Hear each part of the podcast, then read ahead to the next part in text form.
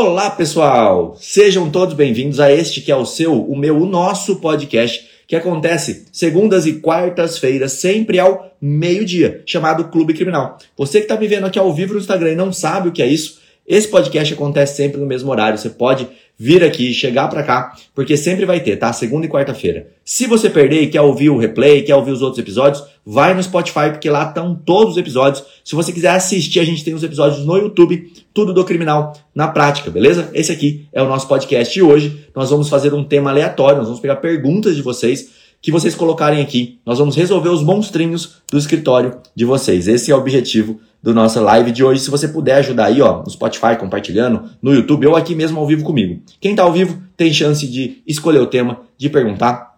Tem várias é, perguntas aqui, eu já vou abrir algumas delas. Vamos ver.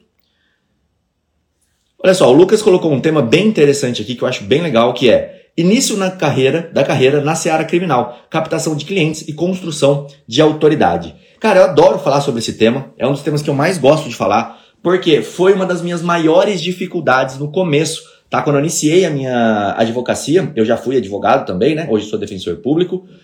É, quando eu iniciei a minha advocacia, essa era uma das minhas maiores dificuldades ali. Eu não sabia cobrar, eu não sabia angariar clientes, até tinha clientes, tá? até tinha pessoas que me procuravam, só que eu não sabia cobrar. Como eu não sabia cobrar, eu ficava naquele jogo de, poxa, eu não vou ganhar dinheiro com isso, vou morrer de fome. E aí o que eu fiz? Fui para a área estudar concurso público, passei na defensoria e consegui fazer o que eu gostava, que era atuar uh, em larga escala no direito criminal, mas aí o Estado me pagando, eu não precisava ter esse problema do pagamento. Hoje, com as mídias sociais, eu vejo que a figura mudou completamente, tá? Você, como advogado, consegue, através das mídias sociais, mostrar que você é uma autoridade, e o que você escreveu aqui, ó, é perfeito para isso. Tá? O Vinícius está aí, ó, nosso membro lá da comunidade, que está é, que, é, que é a prova disso, né? Você consegue, através das mídias sociais, colocar o, você em evidência, o teu escritório em evidência. E a partir daí, você vai ter, claro, uma contratação um pouco maior. Só que no direito criminal, ao contrário das outras áreas, em que você não sabe, você não consegue, você não tem um alcance grande do cliente final, Nesse, aqui no, no direito final, você consegue ter esse alcance através do, da indicação, tá? Esse é o principal ponto. Você consegue ter esse alcance através da indicação. É o principal ponto na advocacia criminal. É como você consegue mais clientes. Pode ser indicação de outros clientes, pode ser indicação de outros advogados, fazendo parceria com a galera do civil. Então tem muito jeito de atuar, tá? É uma área que nem todo mundo atua, nem todo mundo é especializado. A galera não quebra galho, só que é uma área de urgência. Quando você tem essa urgência, junto com a necessidade do cara de não ser preso, você consegue ter honorários melhores, na maioria das vezes, do que no, nas outras é, áreas. Claro que o cara está começando, nunca fez um pedido de liberdade na vida. Ele vai querer cobrar 20, 15 mil no pedido de liberdade dele, não vai funcionar, né? Ele vai ter que trabalhar na tabela da OAB ali. Mas, com o tempo, conforme você vai conseguindo seus resultados, você vai conseguindo liberdades. Eu postei hoje uma liberdade lá no meu, é, no meu stories ali, que a gente conseguiu um relaxamento da prisão, olha só é, que é diferente né, do pedido de liberdade. Então é assim que você vai construindo, através de indicação, mídia social, autoridade. E o cara fera para falar isso com vocês é esse que está aqui agora comigo, Tiago Bunin. Seja bem-vindo, doutor Tiago Bunin. Fala pessoal, eu já chego pedindo desculpa porque cheguei atrasado aqui hoje. Né? Quem chega atrasado paga o almoço, né, Rodrigo Alvarez? Se a pessoa tivesse essa regra, se tivesse essa regra, eu estava ferrado. Mas eu pelo menos vim, eu pelo menos vim. Eu quero que vocês comecem a marcar aqui nos comentários da live o João Ricardo Batista, que é faltante hoje na nossa live, que não chegou até agora. Então marca aí o arroba do João e fala, João, cadê você que você não está lá com o Thiago e com o Rodrigo no podcast Clube Criminal? Gente, deixa eu até aproveitar. Rodrigão, olha que legal.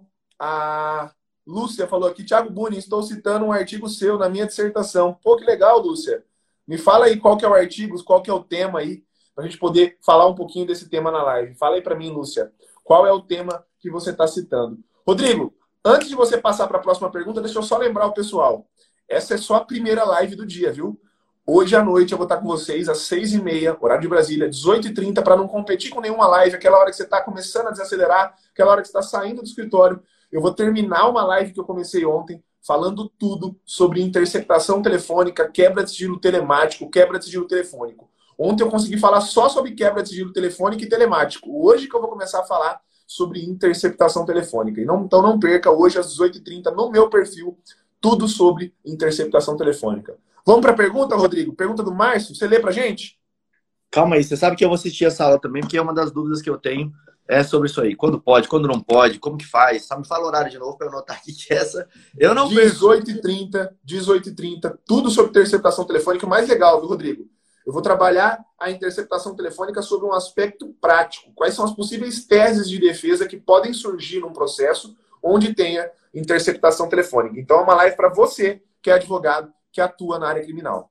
Isso é game changer no processo. Nulidade de interceptação é uma coisa é, que eu acho que é um dos próximos temas a ser batido com força no STJ e eles começarem igual a invasão de domicílio. Começar a mostrar que não pode fazer a torta e a direita como estão fazendo. Mas enfim, vamos voltar aqui que eu tenho duas perguntas que eu achei fantásticas. Ah, Rodrigo, tá? deixa eu só então, não vou conseguir. Antes de, entrar na, antes de você entrar na pergunta, deixa eu, deixa eu. Já que você falou isso aí, olha só a dica que eu dei pro pessoal ontem. Vou até abrir o número da jurisprudência. Uma dica que eu dei ontem mas ela é muito interessante. Rodrigo, você lembra que ano passado teve decisão da quinta e da sexta turma na, na mesma posição, ambas turmas, a quinta e sexta, decidindo que quando há ingresso no domicílio, a suposta alegação de consentimento do morador precisa ser comprovada pelo Estado. Então, é, o, é, os policiais que adentraram num domicílio que vão ter que comprovar. E aí o STJ falou, tanto a quinta quanto a sexta turma, que preferencialmente essa comprovação tem que ser feita ou por vídeo ou por escrito. Você lembra dessas decisões, né, Rodrigo? Uhum. Você lembra dessas decisões sobre ingresso no domicílio? O que eu falei para o pessoal? Essa mesma jurisprudência você pode aplicar para o acesso ao celular.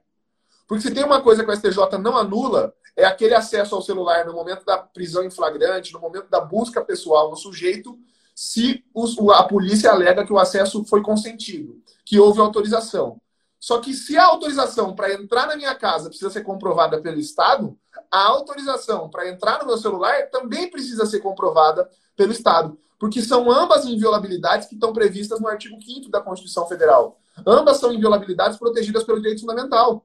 Então, a, a mesma, a, a mesma interpretação que eu faço em relação à inviolabilidade do domicílio, eu faço em relação à inviolabilidade também das comunicações do sigilo do celular. Então, para mim, eu posso usar aquela jurisprudência da quinta turma que fala sobre ingresso em domicílio, que é o HC 598051, HC 598051 ou HC 616.584, para dizer que quando a guarnição policial alega que teve acesso ao celular do sujeito e esse acesso foi consentido, cabe à guarnição policial comprovar esse consentimento, ou por vídeo ou por declaração escrita.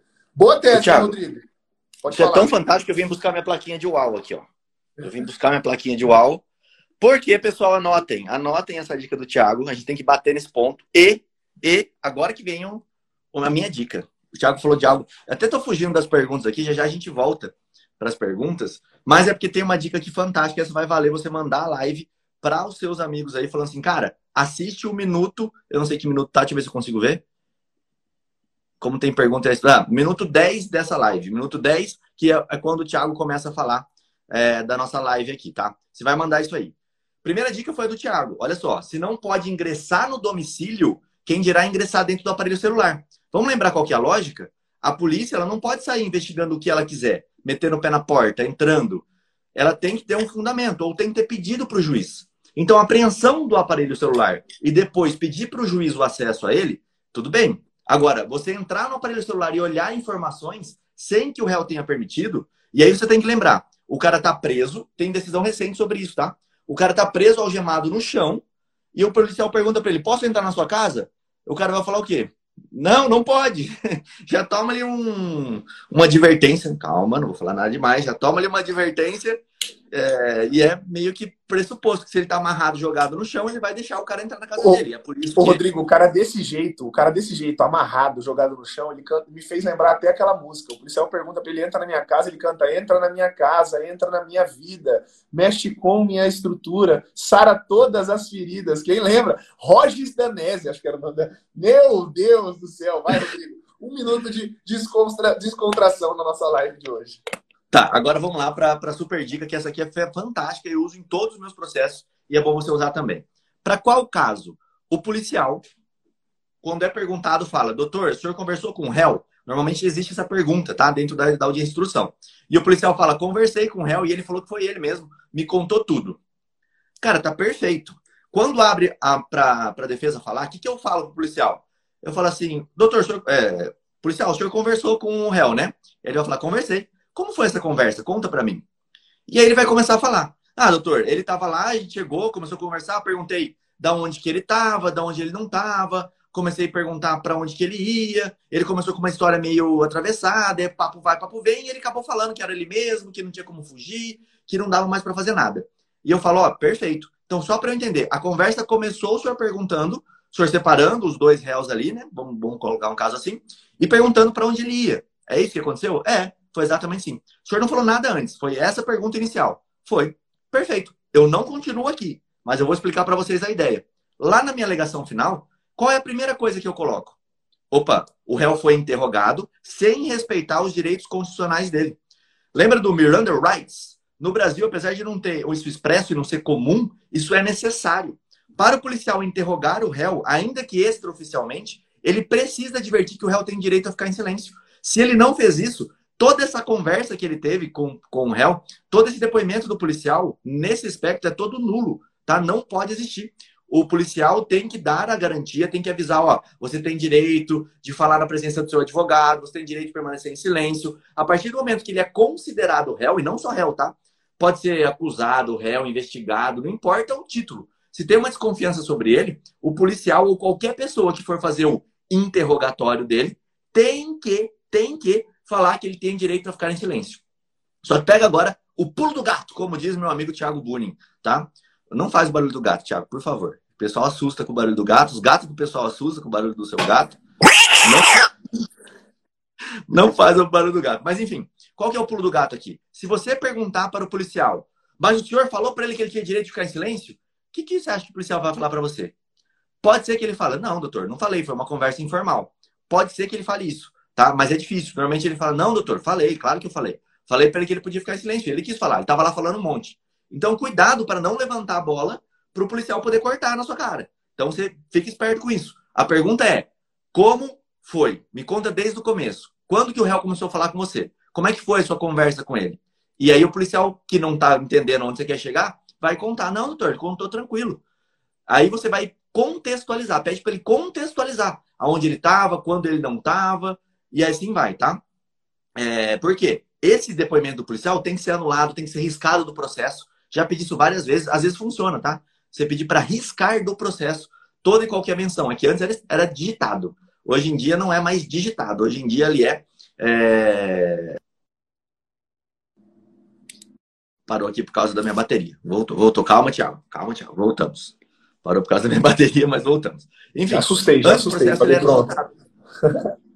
Aí você pedia para riscar do processo. Sabe o que era mais interessante? O processo voltava riscado mesmo. Era muito louco, assim. As pessoas riscavam por isso que tem esse termo, no processo físico as menções onde não poderiam existir. Aquela parte que não poderia existir. É loucura, mas era assim que funcionava. Ô, Rodrigo, isso que você está falando, isso que você está falando é de que ano isso? Ah, sei lá, 2009, 10, por aí, 11. Você é defensor público, você é defensor público desde que ano, Rodrigo? 2009. Cara, desde 2009. É, Rodrigão tá velho, né? Por isso que a gente fala que ele é defensor público há mais de 100 mil anos é, há mais de 100 mil anos. Vai, prossiga, Rodrigo. O, o, o, o, Rodrigo será o primeiro o procurador da Defensoria Pública do Mato Grosso do Sul mais jovem a subir para a segunda instância. Assim será. Vai, Rodrigo, segue. Exato. E aí, pessoal, o que é importante, tá? É importante você olhar o depoimento do delegado na delegacia.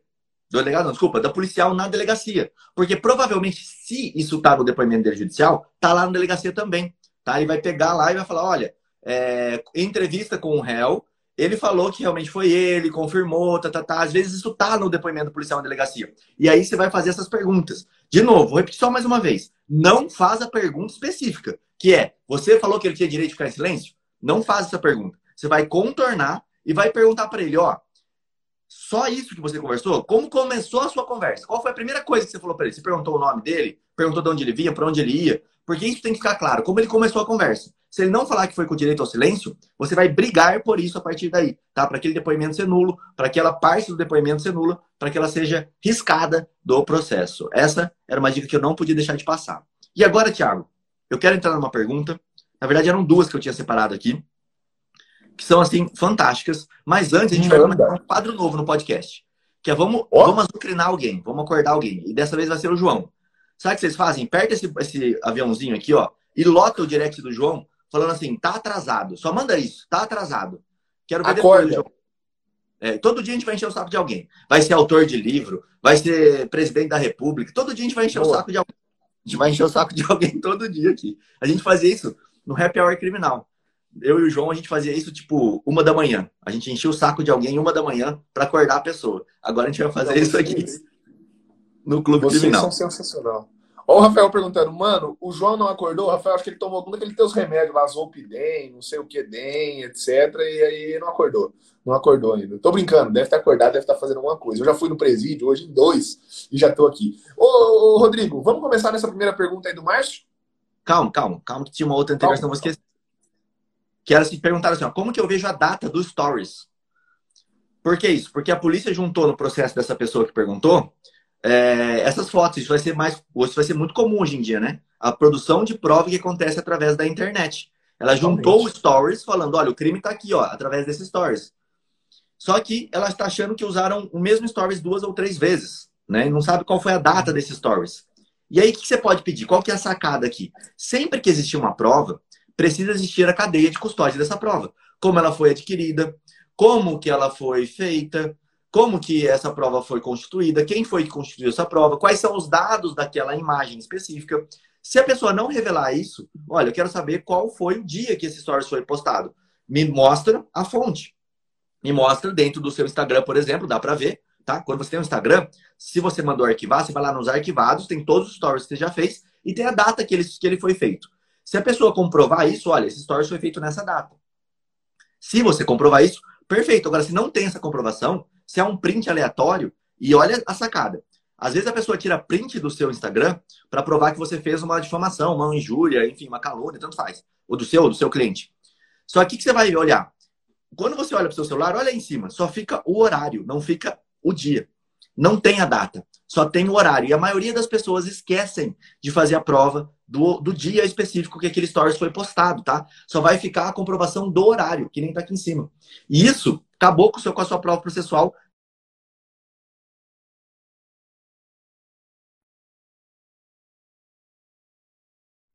Peraí. Alô, alô? Voltamos? Voltou ou não voltou? Deu um erro. Agora voltou, agora um voltou. Erro, um Peraí. Agora voltou. O e Kleber, tá foi o Kleber. O Kleber me ligou. Não sei se o Kleber tá na live, mas o Kleber me ligou e, e ferrou a live. Tá me ouvindo bem, Thiago? Cara, Aí, agora voltou. tô. Agora você voltou. Kleber. Beleza. Quem é, é o Kleber. Kleber? Tá não sei, o Kleber me ligou de vídeo no Instagram, velho. Que isso? Como assim? Que isso, tá cara. Tá João Kleber, é o João Kleber, João Kleber.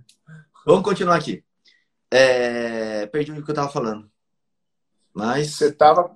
É... Ah, tá. Você tava da data. do. Vai. Da, do print. Beleza, do print. Nota, nota. Nossa, essa live tá fantástica. Tá com muita dica foda. Se você quiser fazer prova, tá? Que um crime aconteceu e tá lá o Instagram da pessoa, você não vai dar um print pura e simplesmente. Olha, eu quero dar um print do Rodrigo e do Thiago para repostar eles. Beleza, isso funciona e até ajuda a gente. Legal. Agora, se você tiver dado um print aqui como uma prova, tá gravando um vídeo como uma prova, você tem que fazer isso através de um sistema que possa gravar que data que foi o acesso, quando que foi feito isso, para você comprovar que pelo menos naquela data o acesso àquela imagem estava disponível. Como você faz isso? Anota aí o nome do site, chama Verifact. Tem vários. Eu vou dar o nome do Verifact que é o que eu conheço, tá? Não tem, não sou patrocinado por eles, inclusive eles podiam me patrocinar, mas não sou patrocinado por eles. Chama Verifact, tá? Só você entra lá no Verifact que ele consegue fazer essa captação. Ou qualquer sistema que faça a captação mostrando quem acessou, quando acessou, qual foi a data, tá? Não dá para provar quando foi postado, porque você não tem acesso àquela informação no Instagram da pessoa. Mas a data você consegue provar que você acessou naquela data. Isso vai fazer com que sua prova já fique muito melhor, tá? Já fique muito mais robusta. Olha só, a Polícia Pô, Civil usa. Isso eu nem sabia, Rodrigo. Olha que legal. A Polícia Civil usa, o Ministério Público de São Paulo, né? É. Então tem vários órgãos públicos, várias entidades, ó, a Lagoas, etc. Será que tem convênio? Tá escrito Abracrime ali, ó. Tá o Rabib, você vai pedir uma esfirra, o cara te. Por que, o Habibs usa isso, velho? Mas tá bom. Sabe Deus, cara. Sabe Deus, é pra validar a esfirra, se ela é de queijo ou de carne. É isso aí, deve ser. E aqui eles é. explicam a validade jurídica, ó. Eles até trazem decisões é, é, olha só que interessante, decisões do STJ né, que apreciou uma sentença de primeiro grau onde a materialidade foi comprovada a partir de um relatório do verificate. Então é bem importante que você, defesa, eventualmente usando, podem alegar, ah, mas não é confiável. É sim, o STJ já manteve uma decisão de primeiro grau onde a materialidade foi comprovada a partir de um relatório do verificate. Nesse agravo em habeas corpus aqui. Então, bem interessante isso aí para poder mostrar a fiabilidade. Né? E outras, né? Decisões de segunda instância, de primeira instância, várias outras. Bem legal. Cara, eu gostei que o Thiago tudo agora ele puxa para gato, né? Verificate. Ele quer falar do cat, do gato dele em inglês. Incrível. Bom, é beleza, eu só queria falar desse negócio do, do print, porque se tá sendo contra você, você vai alegar isso, tá? Quando? Na hora que juntar a prova? Claro que não. Você vai ligar lá na sua alegação final. Você vai falar, olha, essa prova juntada pelo Ministério Público não consta a data que foi feita. Esse print que foi juntado dentro do processo, pelo assistente de acusação, não consta a data em que ele foi feito. Então, ele não pode ser é, utilizado, tá? Inclusive, se você quiser correr o risco, porque o STJ ele está meio que vacilante nessa decisão aqui, que eu vou falar agora, você pode deixar isso para alegar em apelação. Só que o, o, STJ tem falado, olha, se você não alegou durante o processo, eles estão aceitando aquela tal da nulidade de algibeira. Esse daí é um nome bonito pro negócio, é, né? Algibeira é. de caminhão. Você pega Falando fácil, uma preclusão, uma preclusão da nulidade, né? Se você não alegou ela em momento anterior, é. né? Sabe o que é algibeira, Thiago? É aquela nulidade que você deixa para alegar no momento não, que mais te. Algibeira mesmo. O que é a palavra algibeira? Ah, não, não sei, amigo. Algibeira é aquela parte de trás do caminhão. Que os galera pegava na algibeira do caminhão, tá ligado? Tipo, pegava o. Você pega ah, de... famosa rabeta. Famosa rabeta. Pode pegava ser. na rabeta ali do caminhão. Pô, em vez de. O STJ perdeu uma oportunidade, né? Podia chamar nulidade de rabeta. Os caras botaram nulidade. Ah, Rodrigo, aí, aí é perder uma oportunidade. Se o STJ entendesse um pouquinho de marketing, mudava o nome dessa nulidade, ia colocar nulidade de rabeta. É, eu vou botar ah, no novo site. Então, então pedindo, pessoal falou que é uma bolsa. Também é uma bolsa, tá? Mas o sentido é esse de você pegar na, na algibeira do caminhão. É, desse ditado. Pelo menos da onde eu pesquisei. Porque me perguntaram isso, eu tive que pesquisar. Tá? Então, a, da origem que eu achei, a explicação foi essa. Mas ela realmente é uma bol aquele bolsinho onde você guarda coisinhas, né? Também tem esse, esse significado aí da algibeira. Mas tá bom, vamos lá, não importa. Só que o que eu tava falando aqui é o seguinte: como é que você vai alegar isso lá na, na, na sua apelação? simplesmente você vai falar, olha, o juiz não poderia ter aceito essa prova. Quando o juiz valorizar a prova, quando o juiz fizer a, valor, a valoração da prova, você vai é, você vai falar isso, olha, o juiz não pode valorar essa prova dessa forma, porque não foi comprovada a data dela. Então, a partir daí, você vai construir a nulidade, não porque a prova estava dentro do processo, mas porque o, o juiz utilizou aquele print como, como se fosse da data específica. Tá? Então você tem que pensar como é que você vai fazer esse ponto aqui, beleza? É... A Luciana falou que você fica guardando no bolso. A explicação que eu vi era essa do caminhão. Mas enfim, tá bom, serve também. Dá o gibeira aqui. Depois eu procuro onde eu achei e publico aqui para vocês. Mas vamos lá, vamos pro que interessa. Tiago, agora sim, cheguei no ponto que, dessa pergunta que está aqui embaixo do Márcio. E essa é uma pergunta que eu quero que você conte uma história sua, se você puder. Ele falou aqui embaixo, ó, cliente aguardando perícia do IMESC quase dois anos e continua preso. Essa pergunta dele é tranquila, é só falar o seguinte, ó, nulidades, vai pedir o relaxamento da prisão, estourou todos os prazos possíveis, não é culpa do réu, que essa perícia está demorando tanto, ela deveria ter sido feita antes, provavelmente não foi nem você que pediu, foi acusação, mas mesmo que seja você, dois anos preso aguardando uma perícia, é totalmente irrazoado, você consegue... Ô, Márcio, se você tiver aí ainda, fala pra gente só o que é o IMESC, se é uma perícia no teu cliente, se é uma perícia sobre algum exame, se é algum exame de corpo de delito do processo. Explica pra gente o que é essa perícia melhor, Márcio. Pode mandar nos comentários mesmo aqui, só pra gente Instituto poder te dar um caminho melhor. Criminológica de São Paulo. Ah, então é, não dá para saber se é uma perícia no cliente dele ou em algum corpo de delito do processo, entendeu? Se é algum é, outro exame, se é alguma outra perícia. É, porque eu não sei. Vamos lá, Rodrigo, puxa a pergunta que você ia puxar para tá. mim para eu ver se era, pra, era mais ou menos esse campo. Não, é, agora eu estou falando sobre perícia. Eu quero que o Thiago conte como é que foi um processo, não sei se ele pode falar do processo, mas em tese, fala em tese, em que ele pediu tá. para acompanhar uma perícia do cliente dele. Sabe o que eu estou falando não?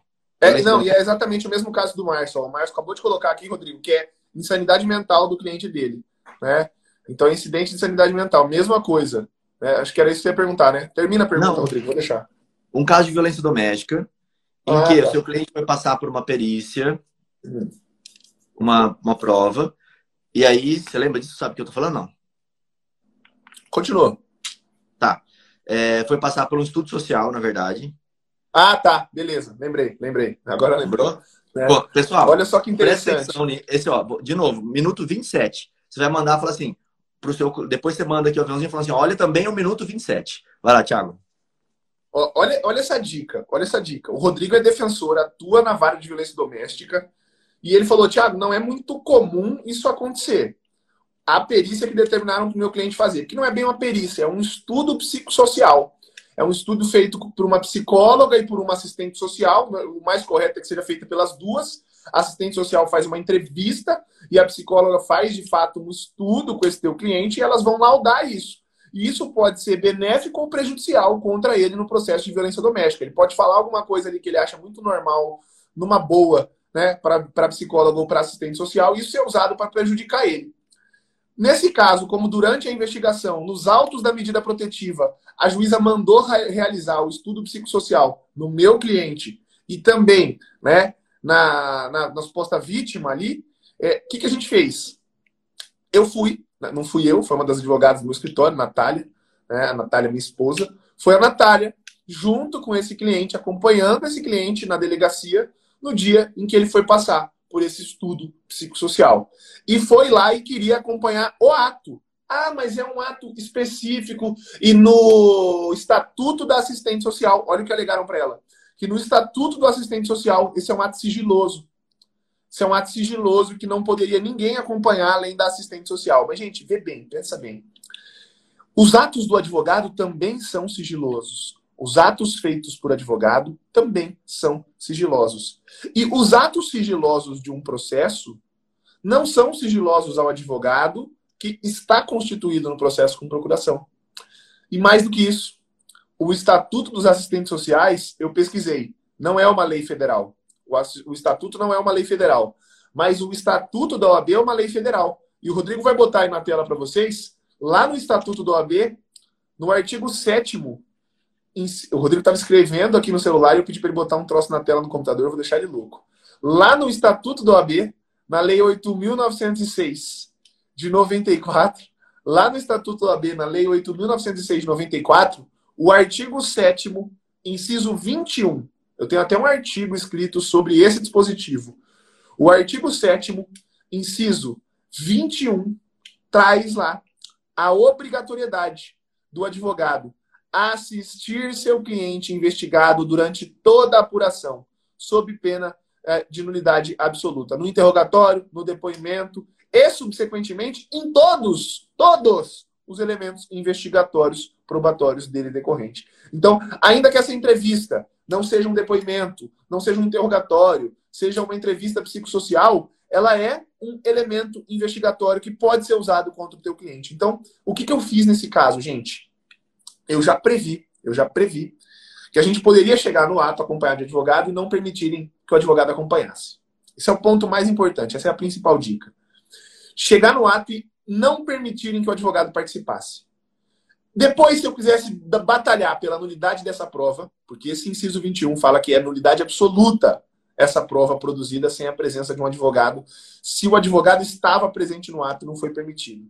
Então, a Natália, advogada do meu escritório, foi para o ato e foi com uma petição, solicitando que o advogado estivesse presente no ato. E a gente pediu para que aquela petição fosse recebida. Eles não queriam nem receber a petição. Não queriam nem receber. Aí eu tive que conversar e explicar: olha, gente, eu preciso só que vocês recebam. Porque depois, como é que eu vou comprovar no processo que não foi permitida a minha entrada? Aí eles, no começo, não entenderam, a gente, com muita educação, explicou, eu mostrei a lei, eles falaram que isso nunca tinha acontecido. Que nenhum advogado nunca tinha tentado acompanhar o estudo psicossocial do teu cliente. Aqui a gente faz advocacia de verdade, viu? E é isso que eu ensino para meus alunos lá no treinamento avançado, no Formando Criminalistas. Isso é advocacia de verdade, é fazer aquilo que ninguém faz. Isso é ser diferente. Ah, o mercado da advocacia está saturado. Tá, tá saturado de gente ruim. Tá cheio de gente ruim. Bom tem muito pouco. Para os bons não tem concorrência. Para os que são diferenciais, para os que, que fazem aquilo que ninguém faz, tem muito lugar no mercado. Tem muito lugar no mercado. E você vai poder, quando você estiver fazendo isso que ninguém faz, cobrar o preço que você quer cobrar e ainda assim não vai faltar cliente para você. cobrando o honorário que você cobra. Por quê? Porque isso aí que você faz, ninguém faz. Isso que eu fiz, ninguém fez. O assessor do juiz. Gente, uma vara que é só vara cautelar, é só vara de medida protetiva. Deve ter milhares de medidas protetivas. O Rodrigo sabe que as três varas de violência doméstica dão metade de todos os processos criminais das outras varas do nosso estado. Então você imagina o quanto tem muito mais medida protetiva do que medida cautelar e do que prisão preventiva. Muito mais. Tá a Natália falando aqui. Tem muito mais medida cautelar e, e, tem muito mais medida protetiva do que medida cautelar e prisão preventiva. E o assessor falou que nunca tinha visto isso. Que nunca tinha visto isso. Então, olha a importância. Depois que eu entro numa investigação e tô com um cliente, gente, meu cliente não fa... meu cliente não espirra na delegacia sem eu estar do lado dele, sem eu estar junto com ele, tá? Deixaram a advogada participar? Não, mas o cliente estava muito bem orientado e a petição foi protocolada. Nesse laudo não saiu nada desfavorável a mim. Se tivesse saído, só por esse protocolo, por esse cuidado, eu conseguiria a nulidade absoluta do caso. Só por conta disso eu conseguiria a nulidade absoluta do caso. Beleza? Então, olha a importância. E mais, eles falaram agora que vão mudar isso. Olha, Tiago, nós conhecemos essa lei agora, nós vamos conversar com as assistentes sociais e vamos mudar com a direção da vara aqui essa questão. Vamos começar a permitir que quando o advogado peça, ele possa participar dessa entrevista com o psicólogo. Vai lá, Cara, Isso é, muito legal da Jaqueline, que é a juíza lá da vara, porque ela é bem aberta assim, a fazer mudanças, sabe? É, ela muda várias coisas lá dentro quando faz pedido. Isso é bem interessante. É porque eu não podia deixar passar o bordão, né? Você tem que fazer aquilo que ninguém faz para cobrar os honorários que ninguém cobra. É isso, é isso, Rodrigo, é isso, é isso. É isso. Tá, ó, o Vinícius tá falando aqui um caso, ele mandou para mim, se ele permitir, eu vou postar no meu stories depois. Só que ele tem que falar assim: "Eu permito o Rodrigo postar no stories a mensagem particular que eu mandei para ele".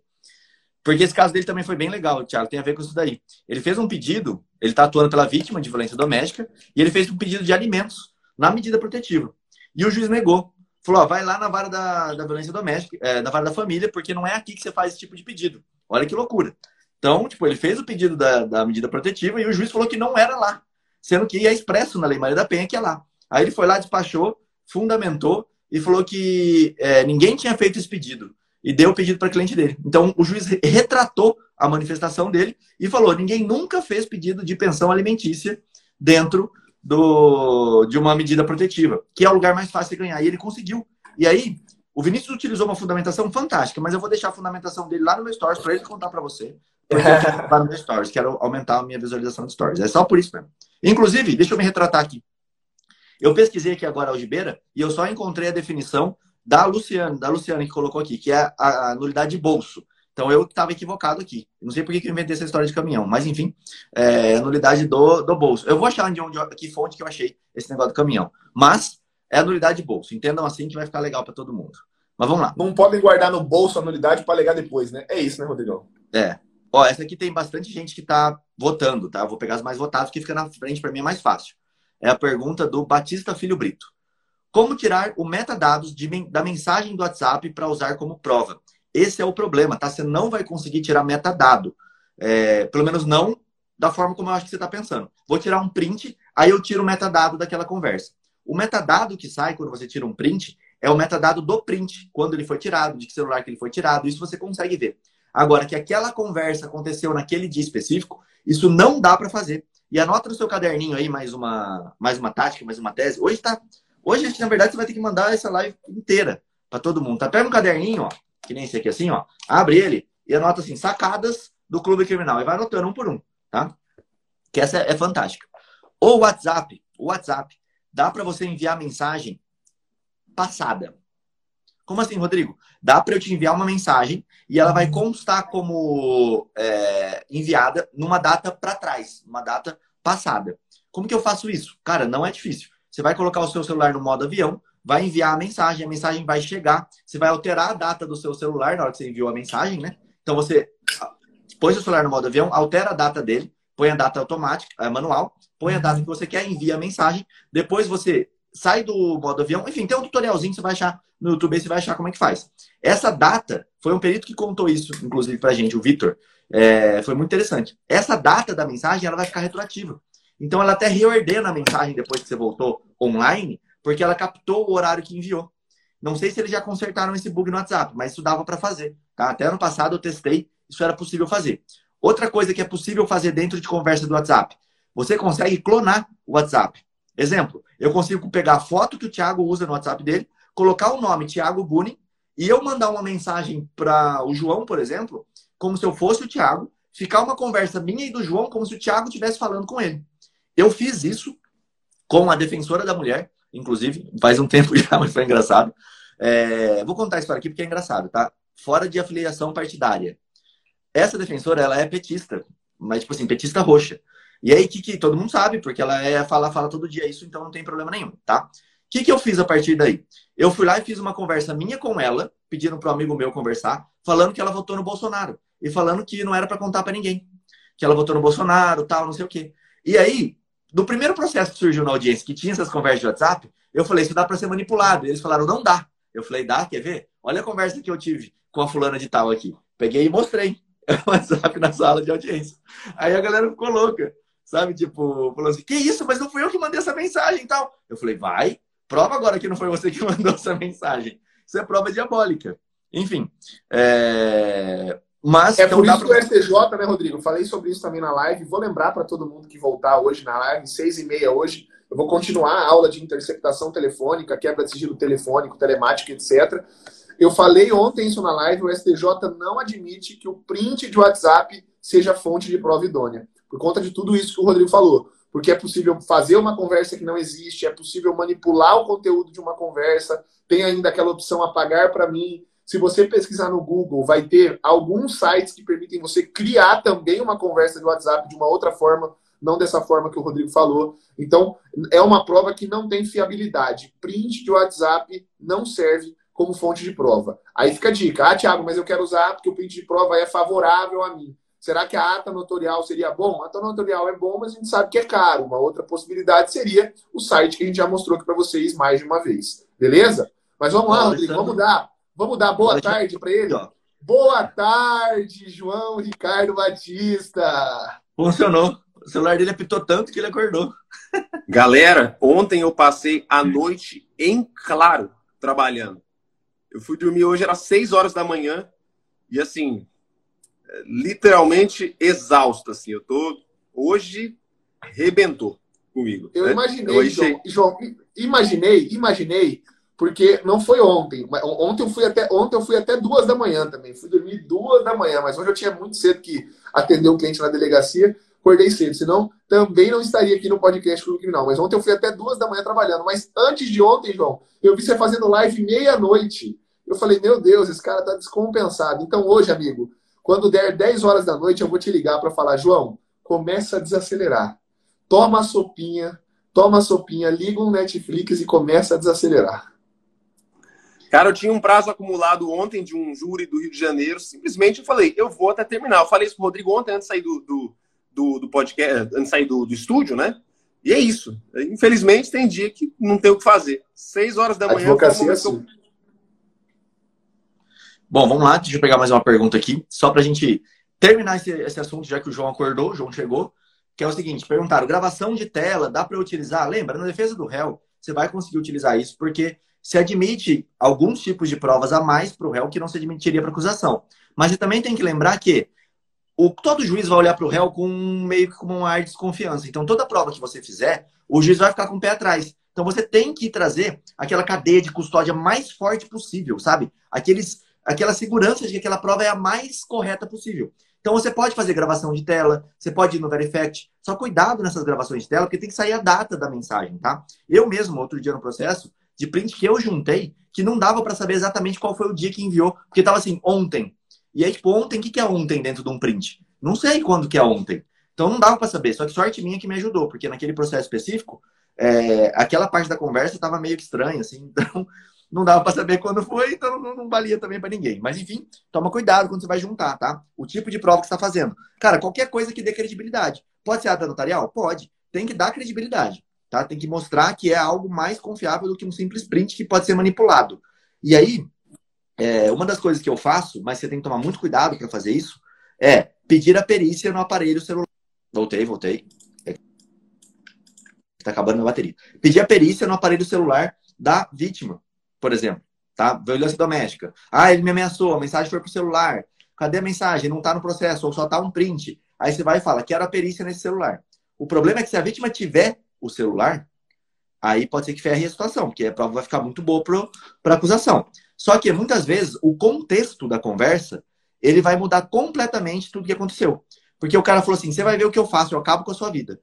E só tá essa, esse print, essa parte da conversa. Só que um minuto antes, a mulher falou assim: você nunca mais vai ver seus filhos, eu vou proibir você, eu vou, vou acabar com você. E ele fala: se você fizer isso, eu acabo com a sua vida. É, é um meio que um. Ah, ele não poderia ter ameaçado, mas também ele recebeu uma ameaça antes, sei lá. Tem o contexto. Eu já peguei um processo que eu gosto de contar, porque isso é muito interessante, em que a conversa era sobre religião. E a conversa toda era assim: você não acredita em Deus? E o cara falava, acredito em Deus. Era ele e a sogra conversando. E chegou uma hora que a sogra falava, você não acredita em Deus. Você é do demônio. E ele falava assim, não, você que é, você vai ver. Quando você morrer, você vai para o inferno. E aí pegaram só essa frase, quando você morrer, você vai para o inferno, e colocaram lá, o réu ameaçou, falou que a velha vai para o inferno. E não era essa a situação. A situação era uma conversa sobre religião, em que um falava você acredita em Deus, outro falava que você não acredita. Quando você morrer, você vai para o inferno. Esse era o contexto. Só que precisa do contexto sem o contexto não tem o que fazer. A minha sorte é que estava degravada. Toda a conversa dentro de um CD bonitinho, então dava para ir lá e procurar. Mas vamos lá. Essa pergunta aqui é legal, era uma das mais votadas ali, então eu escolhi ela. A Sâmia Moreno ADV. Já estamos mudando de assunto. Estou meio acelerado hoje, mas vamos lá. Como fazer uma contraproposta em acordo de ANPP para tentar baixar o valor da prestação pecuniária ou aumentar as parcelas para pagamento? Quer falar, João? O próprio nome já diz, né, Rodrigo? É um acordo. É um acordo. O acordo não é uma imposição unilateral, ela é uma negociação. É uma situação, né, um contrato que, que ele está contido uma condição de bilateralidade, ou seja, duas partes negociam. E aí, como, como a gente faz para negociar questões financeiras? Eu acho que a questão mais tranquila de negociar, de negociar é justamente a financeira.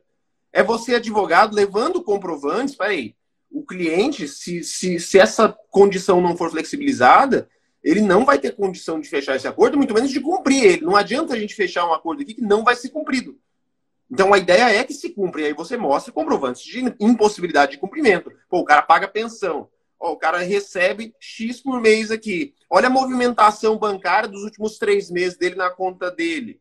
Puxa um extrato do Bacen e mostra todas as contas que ele tem. Fala, ele não está escondendo nenhuma conta. Olha, isso aqui é a renda dele, né? Declaração de imposto de renda, tudo aquilo que consiga, de alguma maneira, comprovar a impossibilidade financeira de adimplir com aquele contrato que ele está fechando naquele momento. Acho que é plenamente possível, desde que você dote aquela sua alegação e, e, e, e aí, note-se, né? É uma alegação ao Ministério Público. Então, tem que estar dotado de credibilidade. Revista-se de credibilidade. Quanto mais argumentos documentais você apresentar para o Ministério Público, mais fácil vai ficar de mostrar para ele que o seu cliente não tem condição de pagar aquela condição.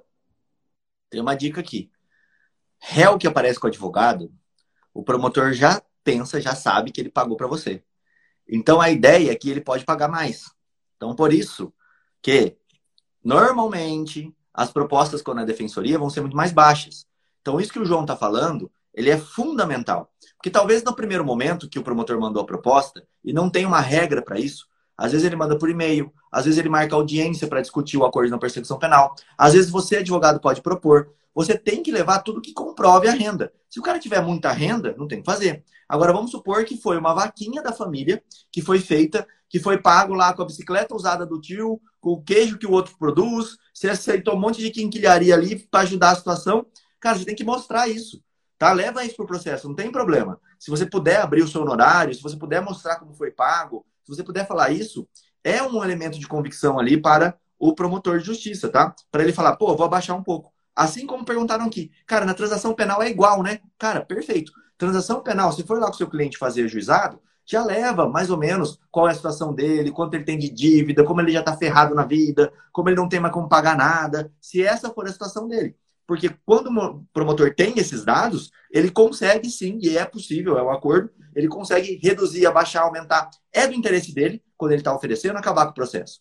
Então, você pode ir nesse sentido. Fala, João. Aí uma dicasinha aqui só para quem está aqui, tá? Para quem ouviu ou para quem está aqui assistindo. Não é necessário que você reconheça a firma do contrato assinado pelo seu cliente, tá? O contrato sem firma reconhecida, ele ainda é válido. Normalmente válido. Agora, se você está frente a um crime que você acha que é possível de se, de se, de se firmar um acordo de não persecução penal, não custa você, na hora da assinatura daquela, daquele contrato, leva lá no cartório. Reconhece firma com, com a data de reconhecimento.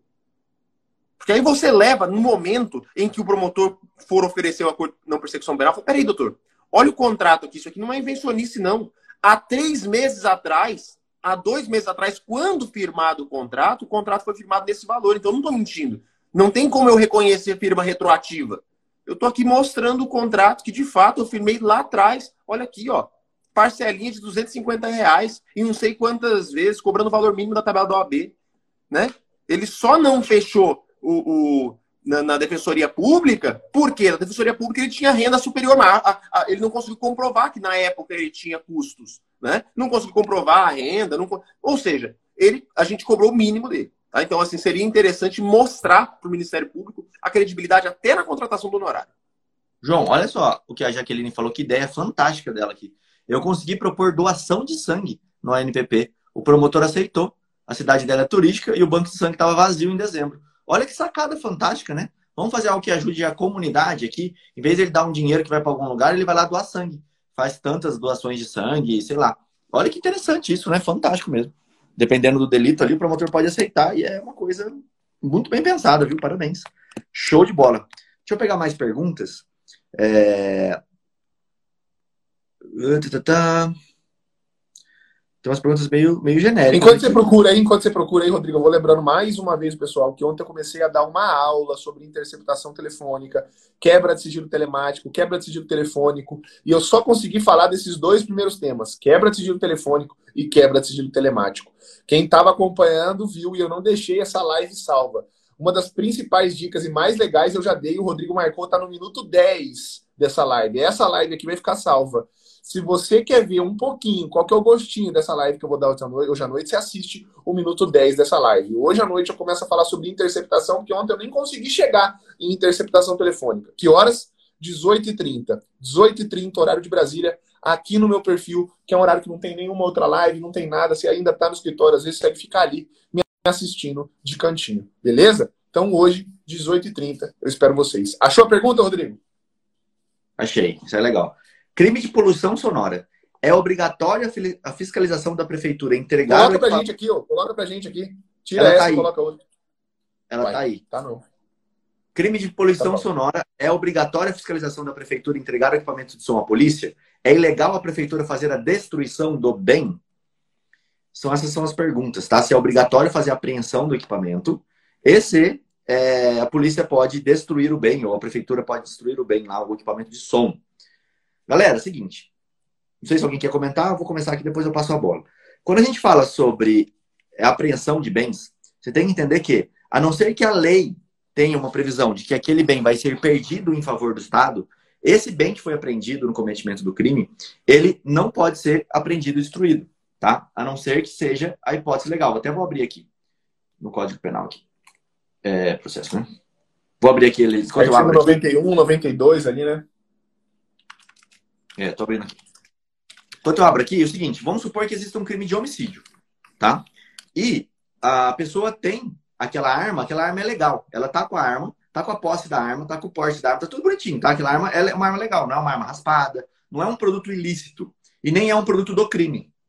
Ele é simplesmente uma arma que foi utilizada para cometer um homicídio, mas era uma arma legal. Tinha lá a, o registro dela tudo bonitinho. No final, o juiz pode mandar destruir no final do processo essa arma? Não pode ele tem que devolver essa arma para o autor do crime.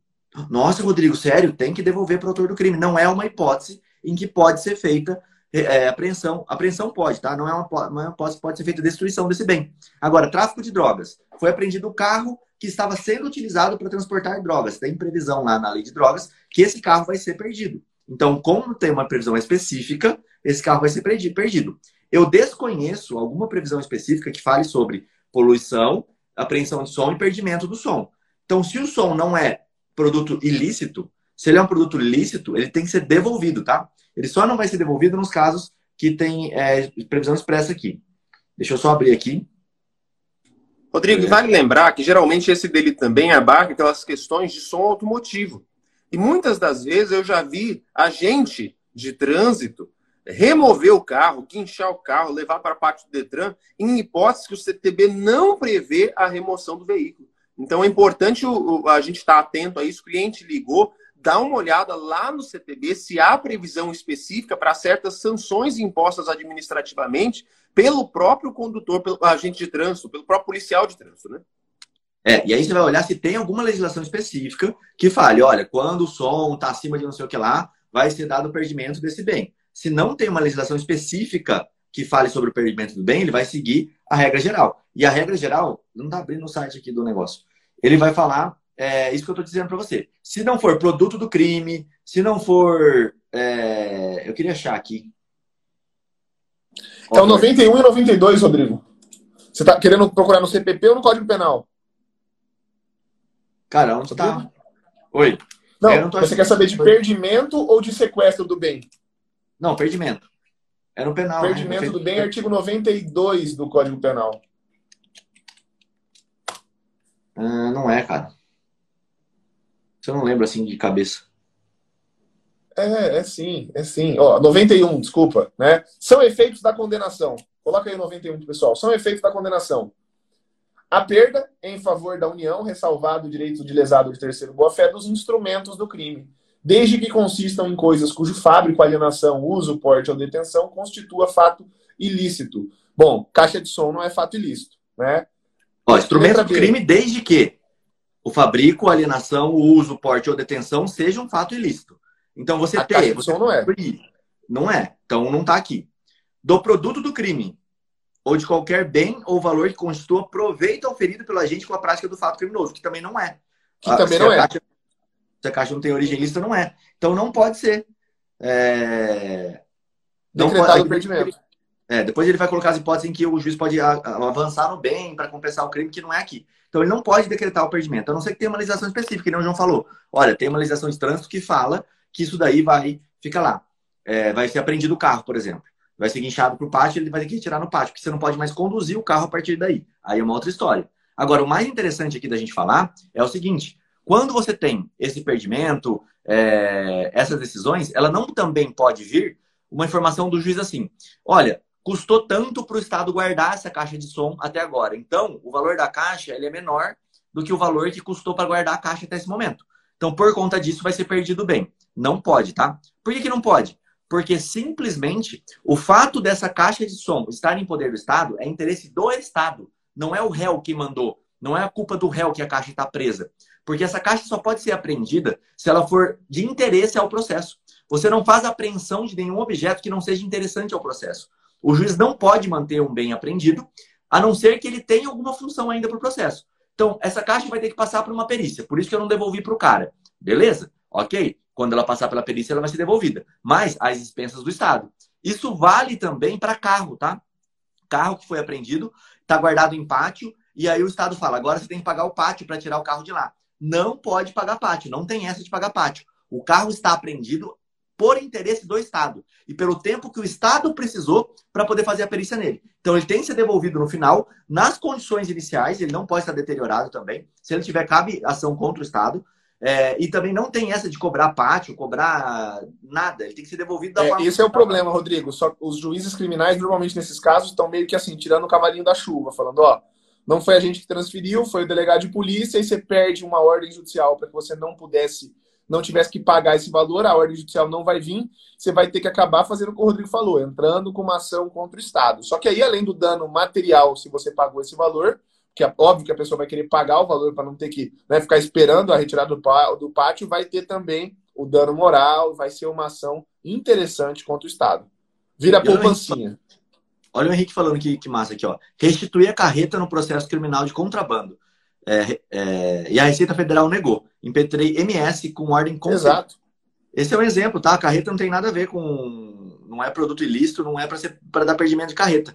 E você vê em vários, tá? Vários processos, vários processos. Receptação de é, gasolina. A gente teve um, um, membro lá da comunidade que falou sobre isso uma vez, foi bem interessante. Receptação de gasolina, o caminhão apreendido, inclusive o cavalo. O cavalo e a parte de trás apreendida porque precisava fazer perícia na gasolina para saber de onde ela veio. Cara, o cavalo do caminhão não tem nada a ver, não precisa ficar apreendido. Ele pode ser devolvido, ele não interessa para o processo não quer saber se o caminhão anda ou não, então não tem nenhum, ele pode ser devolvido. Inclusive, ele deve ser. Se ele for deteriorado, cabe sim ação depois contra o Estado. Tem decisão do STJ que já falou sobre isso, tá? O processo da defensoria, só não vou ter um número aqui. Depois você vai lá, tem um site legal que você acha muita coisa.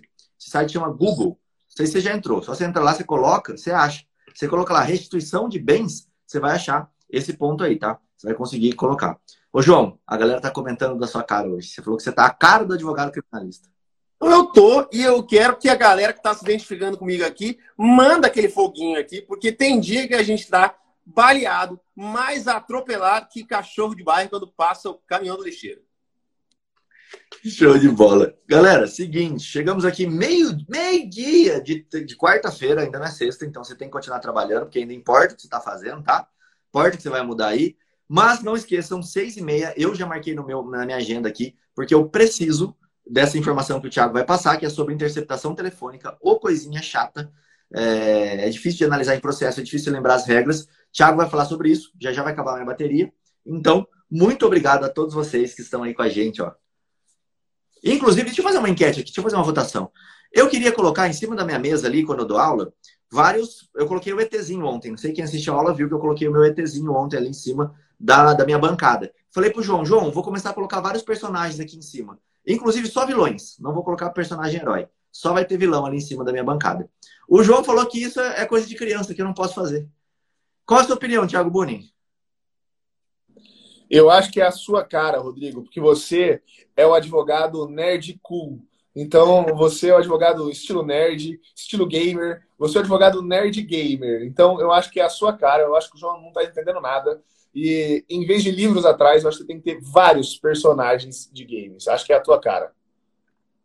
Eu só acho que nessas terras aí de animes, o Marlon já, já fincou a bandeira dele, tem carrinho, tem personagem no escritório dele, aí a gente seria uma mera cópia e eu sou a favor da originalidade absoluta. Não. A gente tem que inventar alguma coisa nova, tipo a nossa plaquinha só a gente tem. Aí a gente vai criar um negócio que o Marlon já criou. Fica aqui a minha resignação, pede deferimento e vocês que estão aqui, que são os jurados que vão votar se acolhe ou não a tese do Rodrigo. O Marlon tem. Nesse mundo nada se cria, tudo se copia e se transforma. Vai, Rodrigo. Abotoaduras. O Marlon tem abotoaduras. Tô brincando, ele tem os bichinhos dele lá também. Mas eu quero pôr na minha bancada, pô. Vou pedir autorização pro Marlon. Vamos. Ah, Pede, eu acho. Vê se ele tem a patente. Se ele não tiver, é sua. Eu ia mandar todo mundo mandar mensagem pro Marlon pedindo autorização, mas é um só por vez na, na, na, live. E a vítima de hoje foi o João, e deu certo. O bicho acordou e veio aqui falar com a gente, ó. Galera, valeu, já tô, já tô enrolando aqui. Obrigado, 18 João. 30 espero vocês hoje no meu Instagram. Então, quem não me segue ainda, clica aqui em cima da cabeça do Rodrigo, me segue hoje, 18h30, uma live falando tudo sobre interceptação telefônica. Espero vocês. Valeu, João. Valeu, Rodrigo. Essa live fica salva no Spotify no YouTube. Espero vocês de novo aqui na segunda-feira. Tchau, tchau, tchau, tchau, tchau. Tamo junto, galera. Valeu.